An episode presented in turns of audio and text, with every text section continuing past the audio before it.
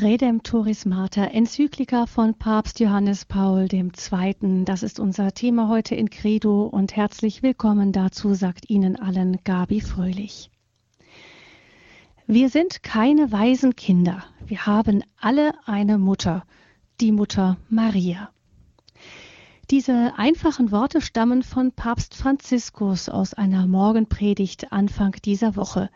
Sie lassen uns einen kleinen Blick tun in die schnörkellose Marienfrömmigkeit unseres amtierenden Papstes. Papst Franziskus stammt ja aus Argentinien und damit aus Lateinamerika und dort hat die Marienfrömmigkeit ganz selbstverständlich einen Platz im Glaubensleben der Katholiken. Das ist bei uns in den deutschsprachigen Landen nicht immer so. Gerade im Land der Reformation sind wir als Katholiken ja immer wieder mit der Anfrage konfrontiert, warum denn Maria einen so herausragenden Platz im Glaubensleben einnehmen soll. Evangelische Christen kommen ja auch ohne aus. Sicher ist die Marienfrömmigkeit auch eine Frage der persönlichen Frömmigkeit. Manche, für manche spielt Maria eine ganz wichtige Rolle, andere weniger, eine weniger wichtige. Aber die Marienverehrung im Katholischen ist auch nicht nur dem persönlichen Urteil überlassen, denn ganz ohne Maria ist das katholische Christentum auch nicht zu verstehen, also der katholische Glaube. Der Papst der neuen Geschichte, der seinen Dienst ganz Jesus durch Maria geweiht hat, das war der heilige Johannes Paul II. Totus tuus war sein Wappenspruch ganz dein und gemeint damit ganz dein Maria. Johannes Paul II. hatte das Kirchenjahr 1987, 1988 zu einem marianischen Jahr deklariert und als Auftakt dazu sozusagen eine Enzyklika über die Rolle Mariens im Heilsplan Gottes geschrieben, eben die Enzyklika Redemptoris Mater. Diese Enzyklika schauen wir uns heute in Credo ein wenig an. Und zwar tun wir das zusammen mit Andreas Fuchs. Er ist regionaler Generalvikar für Graubünden im Schweizer Bistum Chur. Ich grüße Sie, Pfarrer Fuchs. Ja, grüß Gott. Guten Abend. Pfarrer Fuchs, über Maria ist so viel gesagt und geschrieben worden, auch von Päpsten. Warum, glauben Sie, hat Johannes Paul II. damals doch nochmal dieses Lehrschreiben verfasst? Ja, weil einerseits, weil äh, so sagen es die Heiligen, man über Maria nie genug äh, sagen kann und andererseits auch, äh, das schreibt er ein bisschen auch mm, zu Beginn bei der Einleitung des Schreibens, obwohl es 1987 war, da war bei den meisten das Jahr 2000 noch weit weg. Er hatte schon diesen Weitblick. Er sagte, Maria ist die Morgenröte, äh, die das Kommen Christi ankündet und so soll eben auch die Mutter Gottes äh, auf dieses Jubeljahr 2000 vorbereiten, dass man einer äh, der Gründe. Und weil einfach ein anderer Grund ist sicher auch, weil es ohne Maria auch Jesus äh, nicht gibt. Ohne Maria gibt es auch keine Menschwerdung und deshalb diese innige Einheit zwischen Mutter und Sohn, äh, die ist immer wichtig, dass wir die immer wieder bedenken, damit der Glaube eben auch gut geerdet, äh, geerdet ist, wie wir äh, sagen, dass er nicht irgendwo da so ein bisschen in der Fantasie herumschwebt, sondern die Mutter Gottes hilft uns eben wirklich ganz konkret in unserem Glaubensleben vorwärts zu gehen ganz geerdet durch Maria, die die Morgenröte ist. Das war schon ein kleiner Blick in den Inhalt dieses Schreibens und wir werden Ihnen nun erst einmal zuhören, wenn Sie uns dieses Schreiben von dem heiligen Papst Johannes Paul II. vorstellen, Redemptoris Mater. Es ist immer gut, dass man zuerst ein wenig den Überblick über den Aufbau eines Schreibens oder eines Buches gewinnt, äh, dann äh, liest man es nachher nämlich auch noch mit mehr Gewinn und mehr Verständnis. Die, der Aufbau dieses Schreibens ist eigentlich relativ einfach. Es gibt einerseits eine Einleitung und einen Schluss und dann gibt es dazwischen drei große Kapitel, die auch immer wieder drei so Unterkapitel haben. Die drei großen Kapitel heißen Maria im Geheimnis Christi, Dann das zweite, die Gottesmutter inmitten der pilgernden Kirche.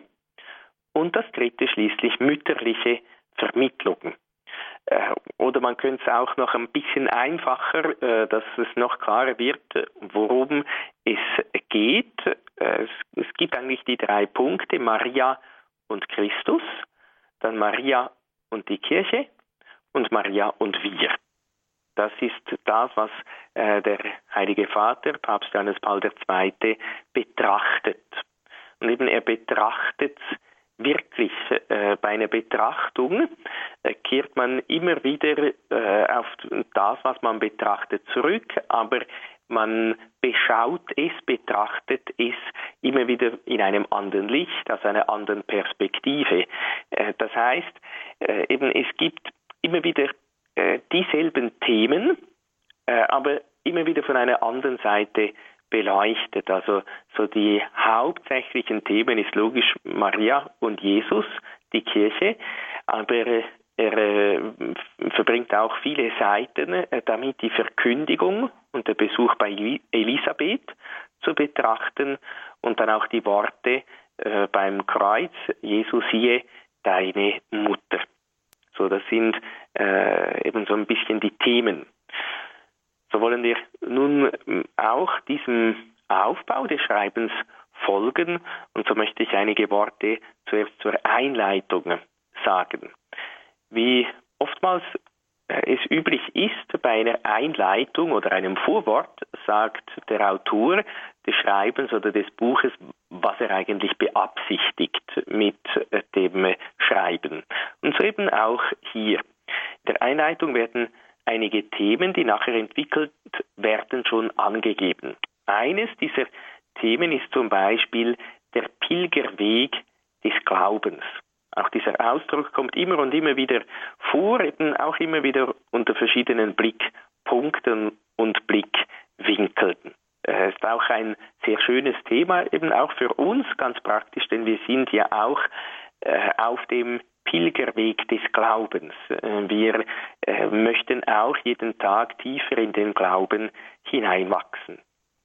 Dann nennt Johannes Paul II., wie schon bereits kurz erwähnt, der Grund des Schreibens oder einen, einen Grund des Schreibens, eben die Nähe des Jahres 2000, wobei eben Nähe, äh, ich finde das sehr interessant. 1987 hat wahrscheinlich noch niemand so wirklich von Nähe des Jahres 2000 äh, gesprochen, äh, außer wenigen Leuten und eben äh, außer Johannes Paul II. Da sagt dann da äh, wörtlich, Maria ähm, ist dem Kommen des Heilandes voraufgegangen, dem Aufgehen der Sonne der Gerechtigkeit in der Geschichte des Menschengeschlechtes in Nummer drei. Sie ist also der Morgenstern, die Morgenröte. Dann ein weiteres Thema, das äh, Johannes Paul II. in der Einleitung anspricht, Maria und Christus. Und er sagt, äh, das Geheimnis der Mutter Gottes versteht man äh, nur im Geheimnis Christi. Im Nummer vier sagt er, allein im Geheimnis Christi klärt sich voll und ganz ihr eigenes Geheimnis, eben das Geheimnis der Mutter Gottes, der Gottesmutterschaft. Und er weist da auch auf das Konzil von Ephesus hin, äh, das eben auch äh, diese Gottesmutterschaft Mariens festgelegt hat, dogmatisiert hat, als verbindlichen Glaubenssatz verkündet hat. Dann ein weiteres Thema, wie wir auch schon beim Aufbau gesehen haben, Maria und die Kirche. Er sagt, Maria ist ja als Mutter Christi in ganz besonderer Weise mit der Kirche verbunden. Die Wirklichkeit der Menschwerdung findet gleichsam ihre Fortsetzung im Geheimnis der Kirche des Leibes Christi. Und an die Wirklichkeit der Menschwerdung wiederum kann man nicht denken, ohne sich auf Maria, die Mutter des menschgewordenen Wortes, zu beziehen.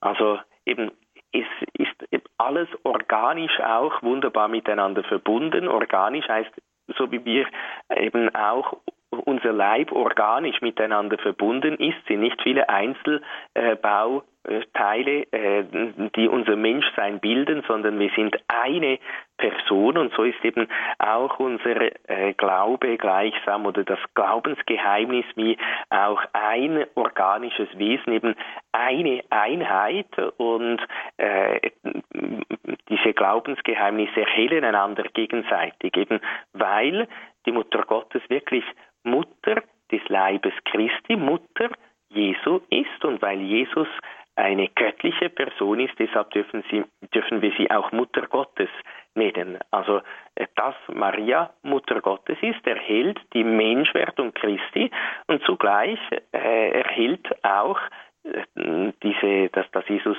eine göttliche Person ist, das Wesen, äh, das Geheimnis äh, der äh, Mutter Gottes. Und dann, wie schon erwähnt, wird äh, nochmals das Thema des Pilgerweges des Glaubens aufgenommen.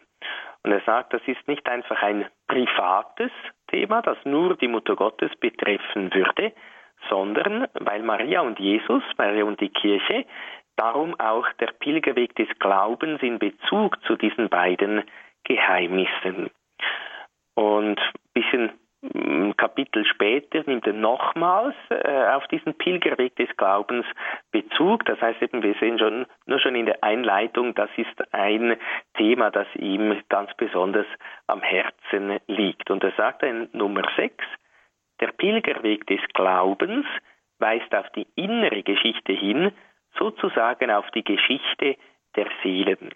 Er ist aber auch die Geschichte der Menschen, die auf dieser Erde der Vergänglichkeit unterworfen und von der geschichtlichen Dimension umfasst sind. Das heißt eben, auch wir sind auf diesem Pilgerweg des Glaubens und die Mutter Gottes begleitet uns dabei. Sie geht uns voran. Johannes Paul II. sagt in derselben Nummer 6, Ihr außergewöhnlicher Pilgerweg des Glaubens stellt so einen bleibenden Bezugspunkt dar für die Kirche, für die Einzelnen und für die Gemeinschaften, für die Völker und Nationen und in gewissem Sinne für die ganze Menschheit. Es ist fürwahr schwierig, seinen ganzen Umfang zu, zu erfassen und zu ermessen. Das macht so ein bisschen die, die Zusammenfassung der Einleitung des Schreibens eben mit dem Ausblick auf die Themen. Bevor wir jetzt äh, das erste Kapitel miteinander ein wenig betrachten wollen, Maria und Christus, wollen wir so ein bisschen uns jetzt noch auch einstimmen, diese Themen sich setzen lassen mit einer kurzen Musikpause.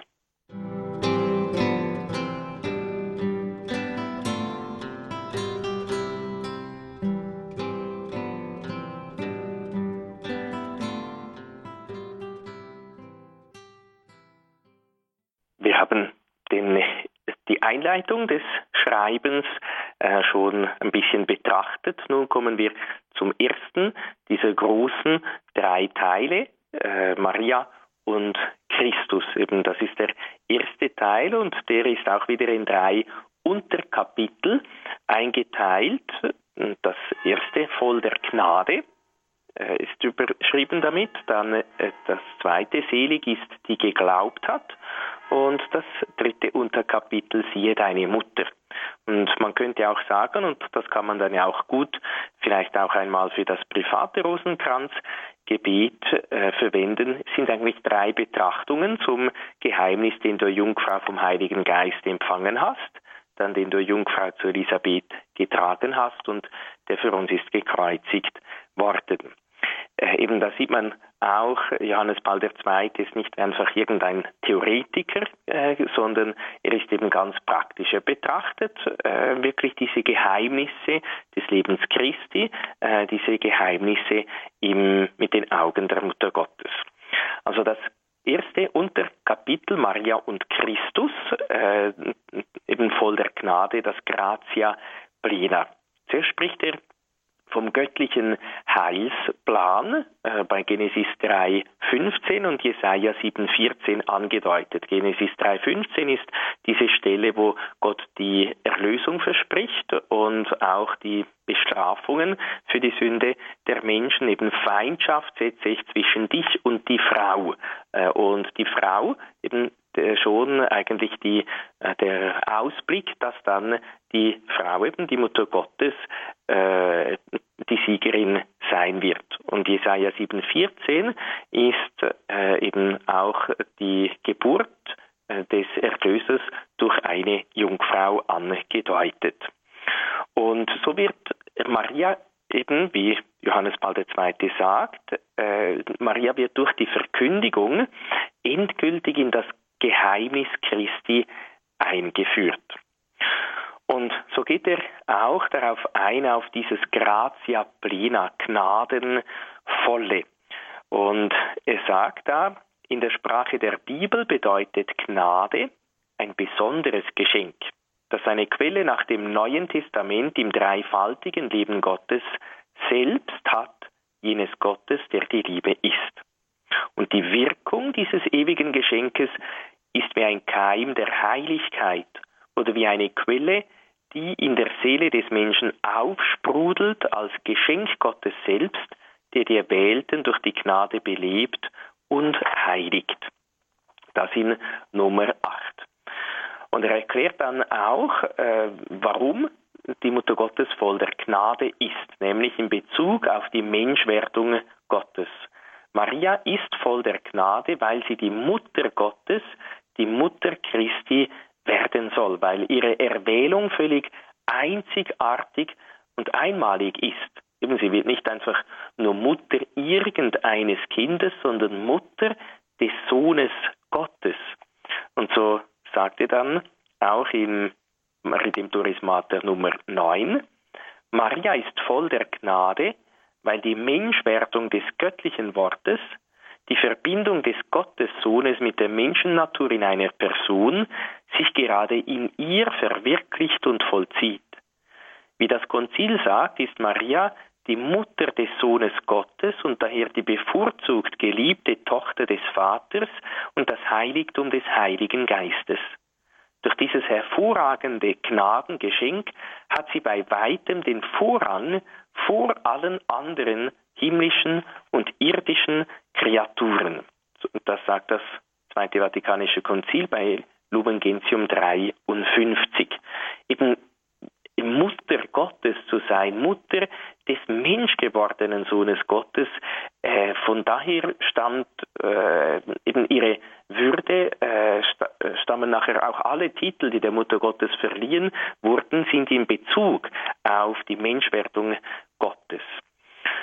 Dann nimmt er Bezug auch auf diesen Ausdruck die Frau wie ich schon vorhin kurz erwähnt habe, einerseits wird äh, die Frau eben, ich äh, setze Feindschaft zwischen dich und die Frau, schon sogenannten Proto-Evangelium genannt, bei Genesis 3,15 und dann auch am Ende der Heiligen Schrift. Bei Offenbarung 12.1 kommt diese Frau, äh, wo da äh, die, die Frau mit der Sonne bekleidet, ein, äh, um ihr Haupt ist sie mit den zwölf Sternen geziert, die kommt auch eben wieder zur Sprache. Und auch in Kana sagt Jesus zu seiner Mutter Frau, was habe ich mit dir zu tun? Und unter dem Kreuz wiederum Frau, siehe deine Sohn. Und so sagt Johannes Paul II. Nummer 11, so kommt ein Sohn zur Welt, der Nachwuchs einer Frau, der das Übel der Sünde an der Wurzel selbst besiegen wird. Ihr, die Schlange, trifft dich am Kopf. Ihr trifft die Schlange am Kopf. Wie aus den Worten des Protoevangeliums hervorgeht, wird der Sohn der Frau erst nach einem harten Kampf siegen, der die ganze Geschichte des Menschen durchziehen muss. Die Feindschaft, zu Anfang angekündigt, wird im Buch der Offenbarung, dem Buch der letzten Dinge der Kirche und der Welt bestätigt. Hier begegnet uns erneut das Zeichen einer Frau, diesmal mit der Sonne bekleidet. Maria Mutter des menschgewordenen, ewigen Wortes, wird in die Mitte jener Feindschaft gestellt, jenes Kampfes, der die Geschichte der Menschheit auf Erden und auch die Heilsgeschichte selbst begleitet. Eben das ist der, das erste Unterkapitel äh, des ersten Kapitels Maria und Christus, äh, eben dass sie voll der Gnade ist. die Verkündigung eigentlich betrachtet. Dann im zweiten Unterkapitel, äh, das überschrieben ist mit Selig ist, die geglaubt hat. Da geht es vor allem um die Antwort Mariens im Glauben, um ihr Fiat, wie man auch sagt, mir geschehe nach deinem Wort. Zuerst äh, beschreibt er äh, den biblischen Bericht, also äh, die, den Besuch bei Elisabeth. Und er sagt, das müsste ein Karim sein, das in der Nähe Jerusalems liegt. Und der Grund der Reise ist Elisabeth und ihre Schwangerschaft, beziehungsweise sehr schön sagt er, der Grund der, ist eigentlich die Liebe. Maria begibt sich aus Liebe in das Haus ihrer Verwandten, um eben ganz konkret ihr beizustehen. Und dann führt Elisabeth das Gegrüßt seist du Maria, dass der Engel des Herrn, der Erzengel Gabriel begonnen hat, weiter, dass wir ja auch im Rosenkranzgebet aufnehmen, im Gegrüßt seist du Maria. Die Antwort Mariens auf dieses Voll der Gnade, auf diese Fülle der Gnaden, ist, dass selig ist, die geglaubt hat, dass sich erfüllt, was der Herr ihr sagen ließ. Und im Redemptorismate Nummer 12 schreibt der Papst, die Fülle der Gnade, die der Engel verkündet, bedeutet das Geschenk Gottes selbst. Der Glaube Marias, der von Elisabeth beim Besuch gepriesen wird, zeigt, wie die Jungfrau von Nazareth auf dieses Geschenk geantwortet hat. Eben sie hat geantwortet mit dem Glauben, mit dem Ja zu dem, was Gott ihr sagen ließ. Also es geht um den Glauben, das nimmt dann Johannes Paul II. auch wieder auf, genauer gesagt um den Gehorsam des Glaubens. Das äh, zitiert dann auch Johannes Paul II. aus dem Konzil und sagt, dem offenbarenden Gott ist der Gehorsam des Glaubens zu leisten. Darin überantwortet sich der Mensch Gott als Ganzer in Freiheit. Und er sagt dann, diese Umschreibung des Glaubens fand in Maria ihre vollkommene Verwirklichung. Also äh, eben in Maria äh, ist dieser Gehorsam des Glaubens ganz verwirklicht. Äh, und er sagt auch sehr schön, sie hat also mit ihrem ganzen menschlichen, fraulichen Ich geantwortet. Sie hat sich ganz Gott geschenkt. Sie hat Ja gesagt zum göttlichen Heilsplan, so wie Jesus es getan hat. Er sagte, siehe, ich komme, um deinen Willen zu tun. Und sie hat Ja gesagt, wie es Abraham getan hat, der voll Hoffnung gegen alle Hoffnung geglaubt hat. Äh, das nimmt Johannes Paul II. Im Schreiben bei Nummer 13 und 14 äh, in den Blickpunkt. Und dann äh, folgen sehr schöne äh, äh, Nummern dieses Schreibens. Der Papst geht nämlich nun den Glaubensweg der Mutter Gottes, eben diesen Pilgerweg des Glaubens durch. Vor allem dort, wo sie auf Widerstand und Schwierigkeiten gestoßen ist. Also nicht einfach eben den Glaubensweg, so äh, das Wunderbare und das, mm, was eigentlich von uns äh, sehr getrennt ist, sondern das, was uns eben auch auf unserem Glaubensweg zustößt, nämlich Widerstand und Schwierigkeiten. Das heißt eben, er geht da die Verkündigung, die Aufopferung im Tempel, die Flucht nach Ägypten, das verborgene Leben, das Verlieren und Wiederfinden im Tempel, das öffentliche Leben und schließlich das Stehen unter dem Kreuz durch.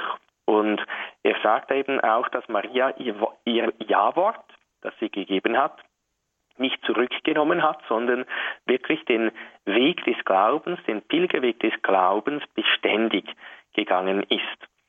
Und so möchte ich nur einige Dinge dann kurz erwähnen, eben diese Schwierigkeiten, diesen Widerstand, dieses Leiden, auf das sie gestoßen ist. Einerseits bei der Geburt, äh, die ist in größter Armut erfolgt, denn äh, sie hatten keine Wohnung, äh, keinen schönen Königspalast, wo der König der ganzen Welt äh, geboren wird, sondern sie legt ihn in eine Krippe. Dann auch bei der Aufopferung im Tempel, äh, das haben wir ja gerade letzthin auch äh, bedacht und gefeiert, die sieben Schmerzen Mariens, äh, wo Simeon sagt, dir selbst aber wird ein Schwert durch die Seele bringen.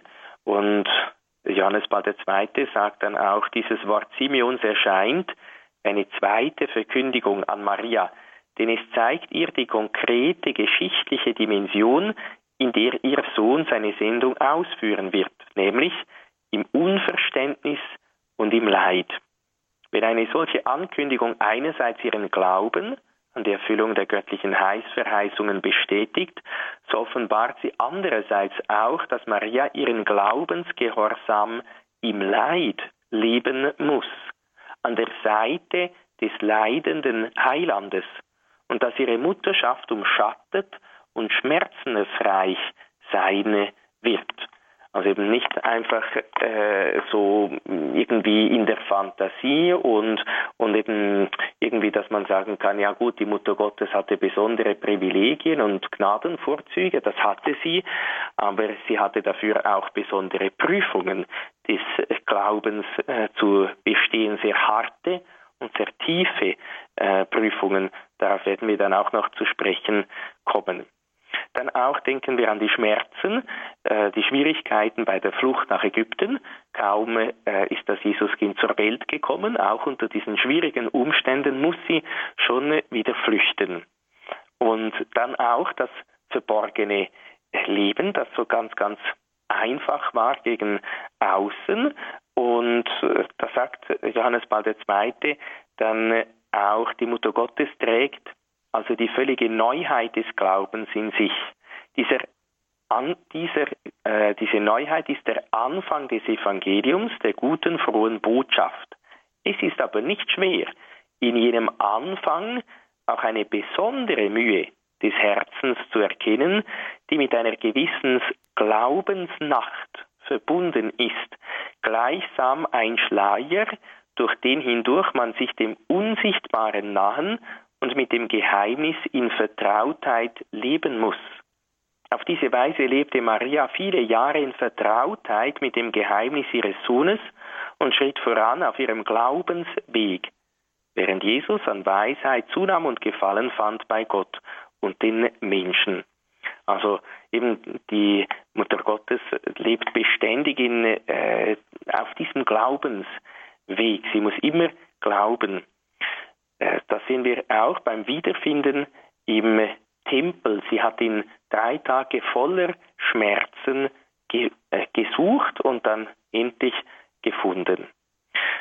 Dann natürlich das äh, unter dem Kreuze stehen, äh, da wird dieses Schwert, äh, dieses geistige Schwert, das die Seele der Mutter Gottes äh, durchdrang, das Simeon ankündigte, Wirklichkeit. Paul II. auch am Ende des Schreibens nochmals auf diese Stelle zu. Hier betrachtet er eben äh, dieses Stehen unter dem Kreuz unter äh, dem Aspekt der Schwierigkeit des Glaubens. Und äh, sie sagt ja, bei der Verkündigung es hat ja der Engel gesagt, der Herr wird ihm den Thron seines Vaters David geben, er wird über das Haus Jakob in Ewigkeit herrschen und seine Herrschaft wird kein Ende haben.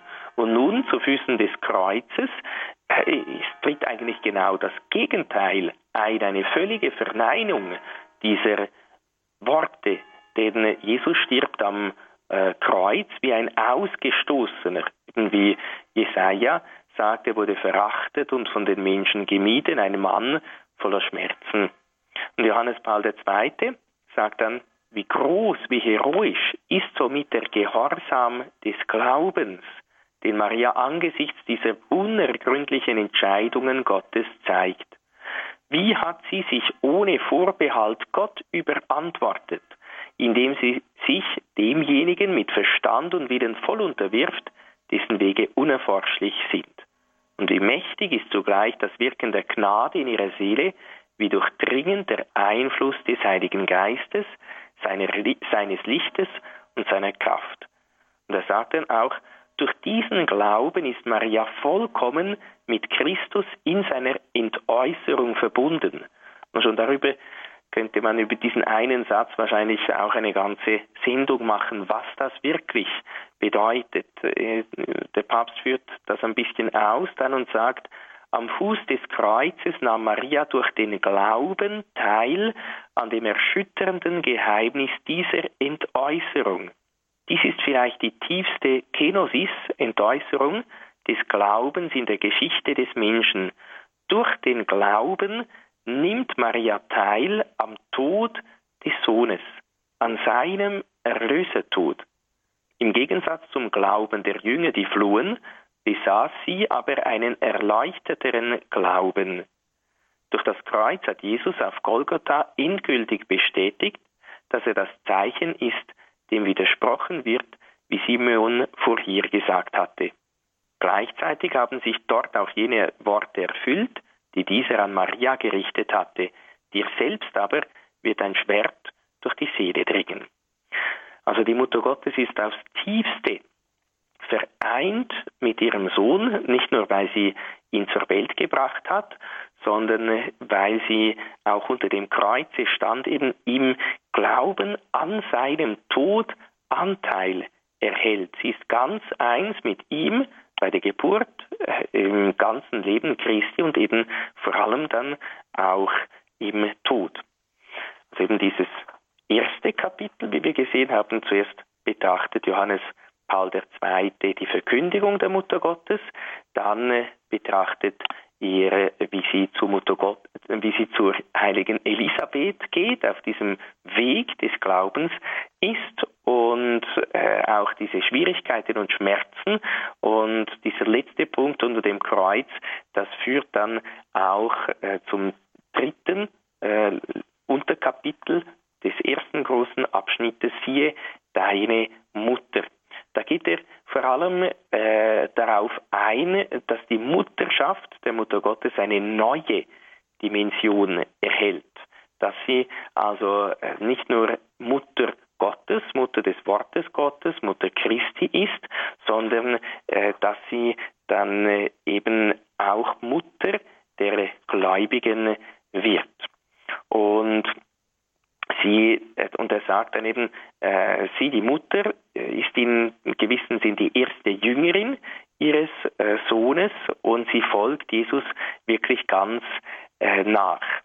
Und äh, er geht dann auch noch auf einige weitere Titel der Mutter Gottes oder Aufgaben der Mutter Gottes ein, indem er sagt, die Mutter Gottes ist äh, eben eine fürsorgende äh, Mutter. Sie sorgt sich um äh, die Menschen, so wie sie bei der Hochzeit von Kana sich auch um das Brautpaar gekümmert und gesorgt hat und sagt dann, sie ist auch die Mittlerin, aber sie ist die Mittlerin eben äh, wirklich als Mutter. Er sagt da so schön äh, bei der Nummer 21, jene Hinwendung zu den Bedürfnissen der Menschen bedeutet zugleich, sie in den Bereich der messianischen Sendung und erlösenden Macht Christi zu führen. Es liegt also eine Vermittlung vor. Maria stellt sich zwischen ihren Sohn und die Menschen in der Situation ihrer Entbehrungen, Bedürfnisse und Leiden. Sie stellt sich dazwischen. Das heißt, sie macht die Mittlerin, nicht wie eine Fremde, sondern in ihrer Stellung als Mutter. Also eben die Mutter Gottes ist einerseits die Jüngerin, sie nimmt das Wort Gottes auf, verwirklicht das Wort Gottes, lebt das Wort Gottes, sie ist Mittlerin und sie ist auch Wegweiserin. Sie sagt den Dienern, was ihr euch sagt, das tut, sie weist so auf Christus hin. Sie legt Fürsprache für die Menschen ein. Und äh, so sehen wir eben auch, äh, dass Maria nicht nur Mutter Gottes, sondern auch Mittlerin ist, Fürsprecherin, Wegweiserin. Äh, sie äh, ist nicht nur Mutter Christi, sondern auch Mutter der Menschen. Und was das heißt, das betrachtet Johannes Paul II. im, im zweiten großen Abschnitt, die Gottesmutter inmitten der pilgernden Kirche, eben äh, nachdem er Maria und Christus betrachtet hat, äh, im zweiten Teil betrachtet er Maria und die Kirche. So wollen wir diese äh, diese Gedanken des ersten großen Teiles ein wenig nun setzen lassen in einer Musikpause.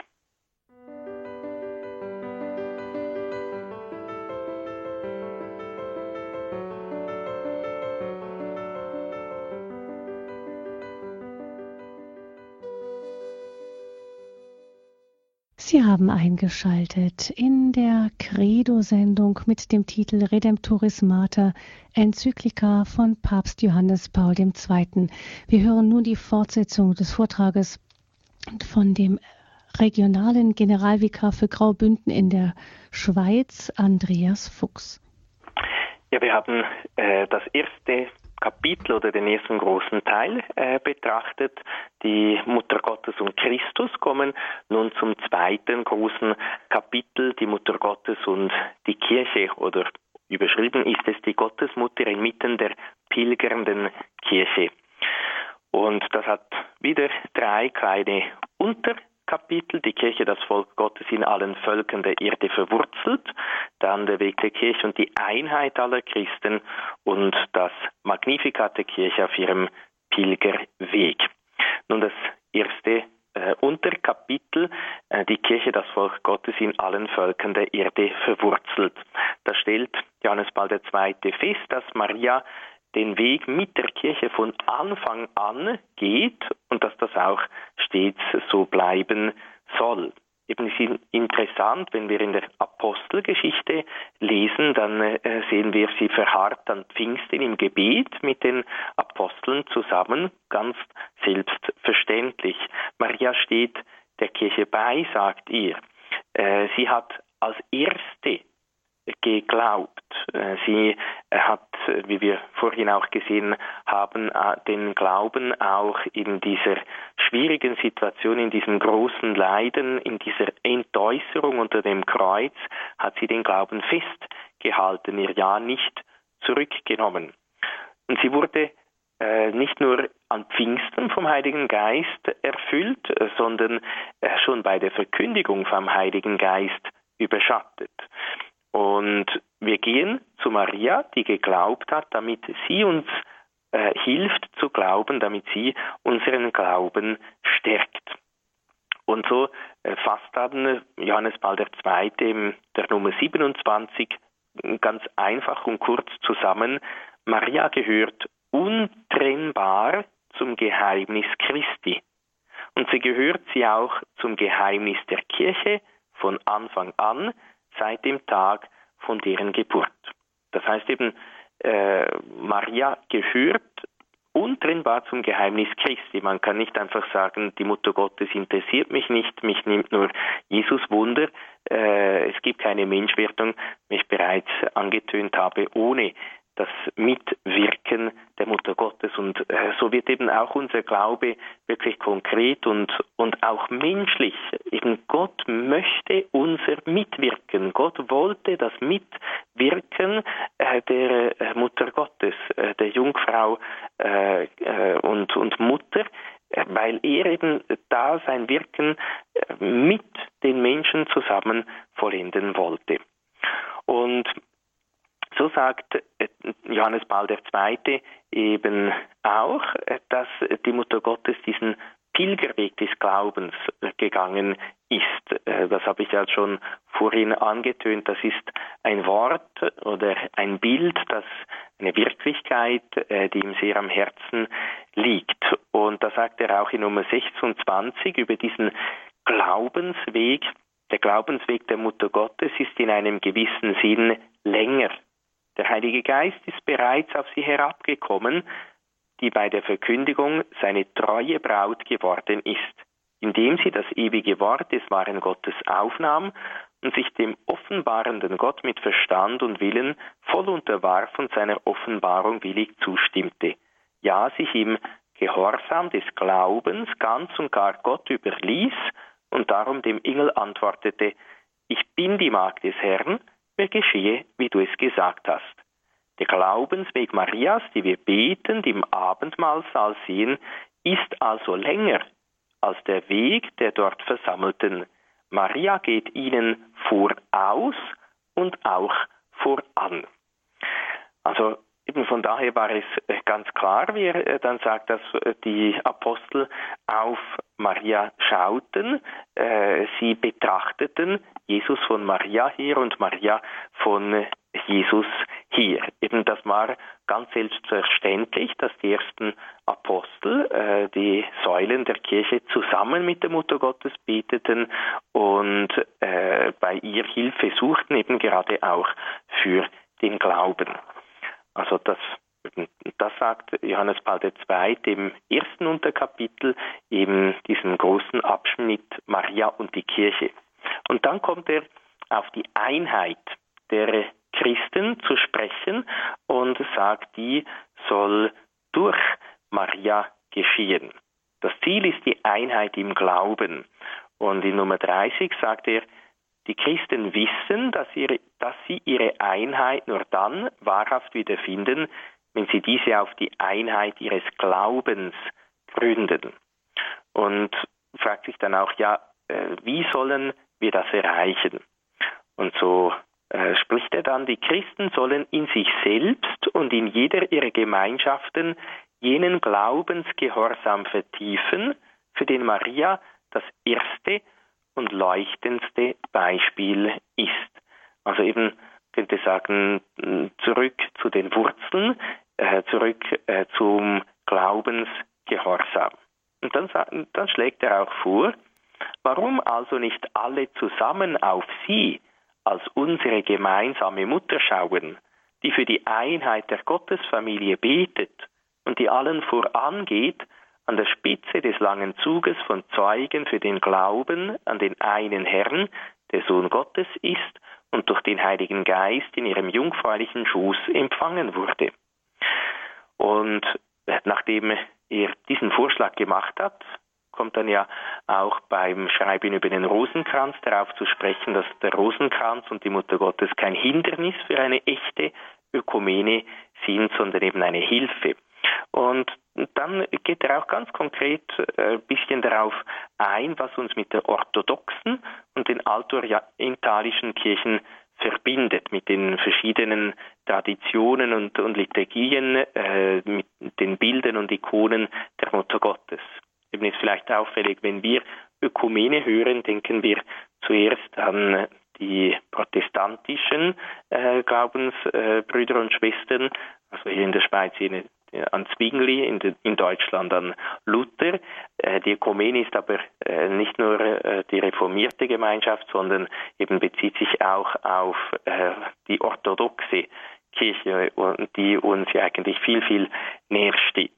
Eben dieses ganze Kapitel äh, oder dieses Unterkapitel ist äh, dieser äh, Einheit der Christen gewidmet und da sucht er eben auch, was in den verschiedenen Traditionen und Liturgien des Ostens gemeinsam ist und äh, wie äh, dort die Mutter Gottes eben auch sehr verehrt wird.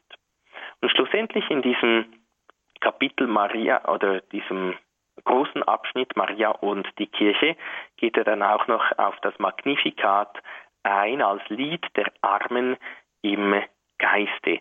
Äh, dieses Magnificat, das äh, eben auch ganz, ganz bedeutungsvoll ist, das aus dem Glauben der äh, Mutter Gottes schöpft. Und so möchten wir jetzt wiederum äh, ganz kurz auch eine kleine Pause halten, um dann auf das letzte Kapitel einzugehen des Schreibens, äh, die mütterliche Vermittlung Maria und wir, äh, das, was vielleicht uns, äh, das Kapitel, das uns vielleicht am nächsten steht und auch am nächsten geht und vielleicht am, auch am bedeutungsvollsten für uns persönlich ist.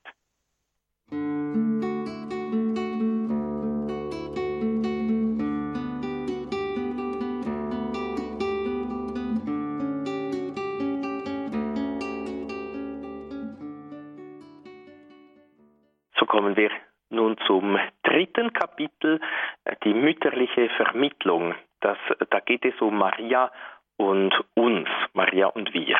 Hat auch wieder äh, drei Unterkapitel, Maria die Magd des Herrn, Maria im Leben der Kirche und jedes äh, Christen und dann noch der Sinn des marianischen Jahres, das damals ausgerufen wurde. Johannes Paul II. sagt zuerst, dass Mittlerschaft und Mutterschaft eng miteinander verbunden sind, weil äh, Maria ist Mutter Jesu und äh, so ist sie auch unsere Mittlerin zu Jesus und sagt dann, die Mittlerschaft Marias ist eng mit ihrer Mutterschaft verbunden und besitzt einen ausgeprägt mütterlichen Charakter, der sie von der Mittlerschaft der anderen Geschöpfe unterscheidet. Eben Maria ist Mittlerin, weil sie Mutter ist. Und gerade weil sie Mutter ist, ist sie eine ganz besondere Mittlerin, weil äh, das Kind äh, zur Mutter eben eine ganz besondere äh, Beziehung hat. Und diese Mittlerschaft der Mutter Gottes beginnt auch bei der Mutterschaft, äh, weil sie eben äh, oder seit sie Mutter ist, ist sie eben auch unsere Mittlerin, weil sie uns Jesus schenkt. Und diese Mittlerschaft, die wird dann auch unter dem Kreuz vollendet. Und sie dauert auch unaufhörlich, auch nach ihrer Aufnahme in den Himmel. Das sagt auch äh, das Zweite Vatikanische Konzil ganz klar. Maria hat uns nicht einfach verlassen und im Stich gelassen, sondern ihre Mittlerschaft dauert unaufhörlich fort. Und dann kommt das zweite Unterkapitel, Maria im Leben der Kirche und jedes Christen. Und das ist eigentlich das Kapitel, äh, das mir am, am besten gefällt. Oder das äh, möchte da auch einen ziemlich langen Text dann auch daraus zitieren, weil der einfach ganz, ganz schön und auch ganz wichtig ist für unser persönliches Leben, unsere persönliche Beziehung zur Mutter Gottes und zu Jesus. Zuerst sagt er, Maria ist Vorbild äh, der Kirche, weil Maria äh, und auch die Kirche Jungfrau und Mutter sind. Also die Kirche wird Mutter durch die Annahme des Wortes Gottes, wie die Mutter Gottes, und gebiert neue Kinder für das übernatürliche Leben. So eben auch die Mutter Gottes hat uns Jesus das übernatürliche Leben geschenkt. Und die Kirche bewahrt das treue Wort, das sie dem Bräutigam gegeben hat, unversehrt und rein.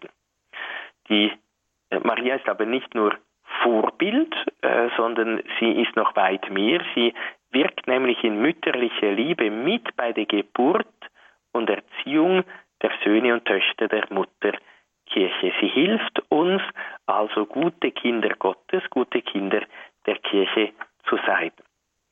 Maria führt auch zur Eucharistie hin. Äh, sie, so sagt Johannes Paul II. in Nummer 44, weil in jeder Liturgie, in jeder liturgischen Feier feiern wir die äh, Menschwerdung Gottes, feiern wir die Erlösung und mit diesem Geheimnis der Erlösung ist Maria eben aufs tiefste auch vereint. Und dann, eben das sind die, die Nummer äh, 45, die mir eigentlich am besten gefällt oder eben einfach für das persönliche Leben zur äh, Mutter Gottes oder persönlichen Liebe, Beziehung zur Mutter Gottes sehr wesentlich ist. Da erklärt er, was das eigentlich bedeutet. Maria ist unsere Mutter. Und er sagt, es gehört zur Natur der Mutterschaft, dass sie sich auf eine Person bezieht. Sie führt immer zu einer einzigartigen und unwiederholbaren Beziehung von zwei Personen, der Mutter zum Kind und des Kindes zur Mutter. Auch wenn ein und dieselbe Frau Mutter von vielen Kindern ist, kennzeichnet ihre persönliche Beziehung zu jedem Einzelnen von ihnen wesentlich ihre Mutterschaft. Jedes Kind ist nämlich auf einmalige und unwiederholbare Weise gezeugt worden, und das gilt sowohl für die Mutter als auch für das Kind. Jedes Kind wird auf die nämliche Weise von jener mütterlichen Liebe umgeben, auf der seine menschliche Erziehung und Reifung gründen. Man kann sagen, dass die Mutterschaft in der Ordnung der Gnade eine Ähnlichkeit bewahrt mit dem, was in der Ordnung der Natur die Verbindung der Mutter mit ihrem Kind kennzeichnet. In diesem Licht wird es verständlicher, dass im Testament Christi auf Golgotha die neue Mutterschaft seiner Mutter in der Einzahl mit Bezug auf einen Menschen ausgedrückt worden ist. Siehe, dein Sohn.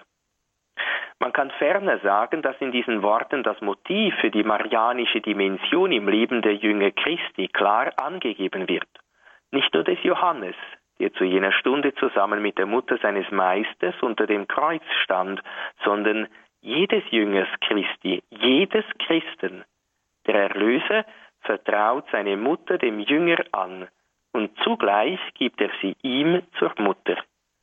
Die Mutterschaft Marias die zum Erbe des Menschen wird, ist ein Geschenk, das Christus persönlich jedem Menschen macht. Wie der Erlöser Maria dem Johannes anvertraut, so vertraut er gleichzeitig den Johannes Maria an. Zu Füßen des Kreuzes hat jene besondere vertrauensvolle Hingabe des Menschen an die Mutter Christi ihren Anfang, die dann in der Geschichte der Kirche auf verschiedene Weise vollzogen und zum Ausdruck gebracht worden ist.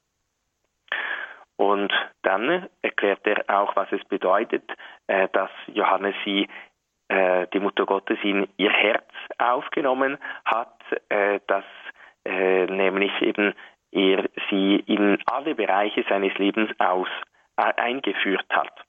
Und dann sagt er, auch noch ganz schön, wie soll dann die Mutter Gott, wie soll dann die Antwort auf das Geschenk der Mutter Gottes aussehen, wenn Jesus und seine Mutter ganz persönlich, jedem Menschen dieses Geschenk ganz persönlich macht, ja, wie antworten wir auf dieses Geschenk? Und da sagt Johannes Paul II.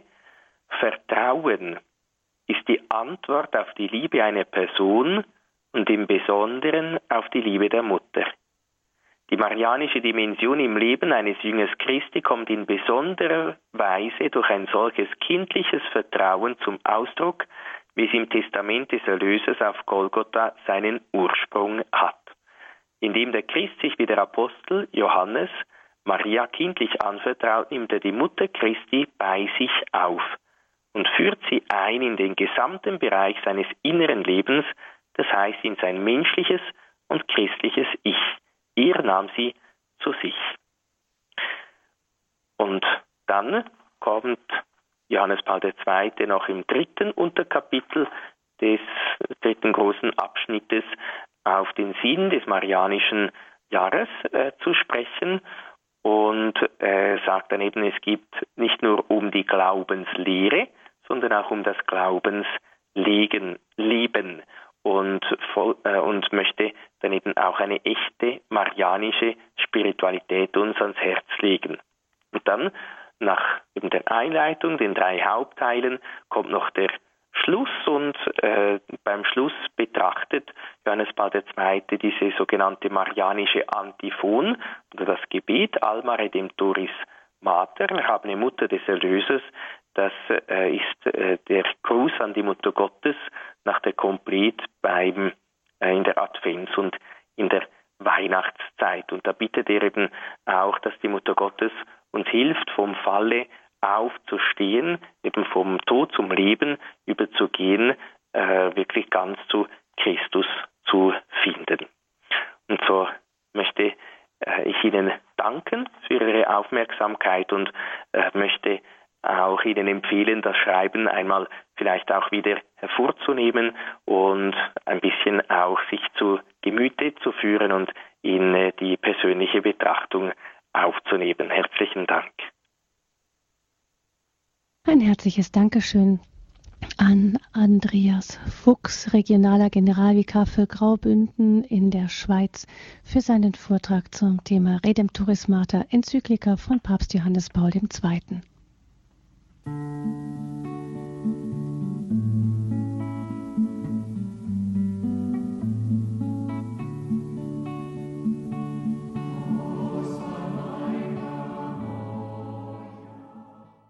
Gospa Majka, das polnische Marienlied zum Thema Redemptoris Mater. Es war ja die Enzyklika von Papst Johannes Paul II., dem polnischen Papst, die wir heute in den Blick genommen haben, gemeinsam mit Pfarrer Andreas Fuchs aus, äh, aus Chur, aus dem Bistum Chur in der Schweiz. Herzlichen Dank Ihnen nochmal, Pfarrer Fuchs.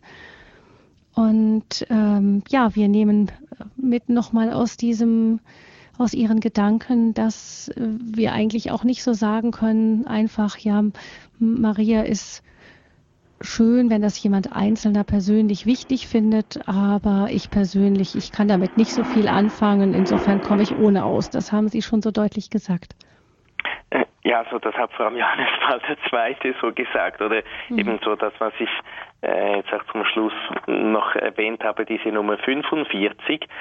Ja, wenn, äh, wenn wir diesen Satz betrachten, eben die Mutterschaft Marias, die zum Erbe des Menschen wird, ist ein Geschenk, das Christus persönlich jedem Menschen macht. Mhm. Ähm, ja, wenn wir diesen Satz ernst nehmen, ja, wenn das wirklich so ist, eben dass Christus jedem Menschen persönlich dieses Geschenk macht, ja gut, wenn wir sagen, ja, Entschuldigung Jesus, aber ich kann mit diesem Geschenk nicht viel anfangen, hm, weiß hm. nicht. Also wenn ich Christus wäre, wäre ich wahrscheinlich ziemlich enttäuscht, wenn ich das äh, etwas vom Wertvollsten gebe, eben die, die hm. eigene Mutter, äh, schenkt er und man sagt, ja, tut mir leid, ich habe eigentlich nicht so Interesse daran und äh, kann nicht so viel damit anfangen. Also ähm, und wenn wir eben es ist nicht, man kann sagen, es ist nicht biblisch, äh, weil einerseits äh, ist Jesus, äh, das ist einfach biblisch von Maria geboren worden. Die ersten Christen in der Apostelgeschichte eben sehen wir das ganz klar, haben ganz selbstverständlich mit der Mutter Gottes gebetet. Also von dem her müssen wir uns vielleicht auch ein bisschen fragen, ja gut, was habe ich äh, für eine Beziehung zur Bibel? Picke ich einfach das äh, heraus, was mir so ein bisschen beliebt und gefällt? Ähm, ja, oder eben dieses Schreiben fordert uns in diesem Sinn auch auf, unsere ähm, Beziehung zur Mutter Gottes wieder ein bisschen äh, zu überprüfen, zu aufzufrischen und und auch zu überdenken, ja, wenn eben, wenn können diese Worte Jesu am Kreuz, siehe deine Mutter, äh, siehe deinen Sohn, nicht einfach rückgängig machen oder für belanglos erklären, sondern mhm. es sind eben gerade die letzten Worte eines Menschen sind äh, eines der wichtigsten Worte. Also die müssen müssen wir wirklich auch ernst nehmen. Diese ist Worte. so wie mit ein Erbe auch nicht. Das ja, äh, geben ja. oft. Ähm, Genau, wenn gleich Maria auch gerade in der Heiligen Schrift eine zurückhaltende Frau, die Frau des Schweigens ist, ist doch im Herzen die Beziehung zu ihr einfach immer da. Mhm.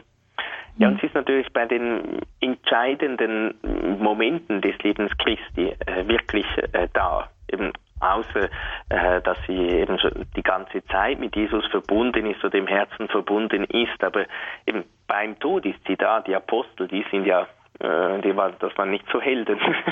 die waren nicht da, außer Johannes. Äh, und ja, und auch die, diese, das erklärt Johannes Paul II. auch sehr schön, diese scheinbaren ablehnenden Worte Christi, zum Beispiel eben da die Frau, die mhm. äh, die Mutter Gottes selig, preisselig, deren leiblich getragen, äh, ist ja nicht so, äh, dass das Jesus äh, sagt, ja nein, das stimmt nicht, sondern er weist noch auf eine viel größere Ebene, eben auf ihre äh, geistige Mutterschaft hin weil mhm. das ist noch viel, viel größer, noch viel wichtiger. Vielen herzlichen Dank, Pfarrer Fuchs, Generalvikar für Graubünden in der Schweiz, dass Sie uns das alles noch einmal so dargelegt haben, was Johannes Paul II. uns da über Maria hinterlassen hat in seinem Schreiben Redemptoris Mater. Vielen herzlichen Dank. Ich verabschiede mich an dieser Stelle auch von Ihnen, liebe Hörerinnen und Hörer von Radio Horeb. Es geht nun gleich weiter mit der Komplett im Nachtgebet der Kirche. Am Mikrofon war bis jetzt Gabi Fröhlich und Pfarrer Fuchs gibt uns bestimmt gerne noch seinen Segen mit in den Abend. Ja, wir wollen äh, die Mutter Gottes bitten, auch den heiligen Johannes Paul II., dass er äh, unsere Liebe zu Jesus und äh, vor allem auch zur Mutter Gottes, die uns die echte Liebe zu Jesus beibringen soll, äh, dass sie das wieder stärken. Dass wir vielleicht auch eben den Mut haben, dieses Schreiben wieder einmal hervorzunehmen oder auch vom Internet herunterzuladen, uns zu Gemüte zu führen, zu betrachten, um so immer tiefer hinein zu wachsen äh, in diese Liebe zur Mutter Gottes, in diese Liebe zu ihrem Sohn äh, Jesus. Der Herr sei mit euch. Und mit deinem Geiste. auf die Fürsprache der seligen Jungfrau und Gottesmutter Maria, des heiligen Johannes Pauls II., aller Engel und Heiligen, segne, behüte und begleite euch der allmächtige Gott, der Vater und der Sohn und der Heilige Geist. Amen.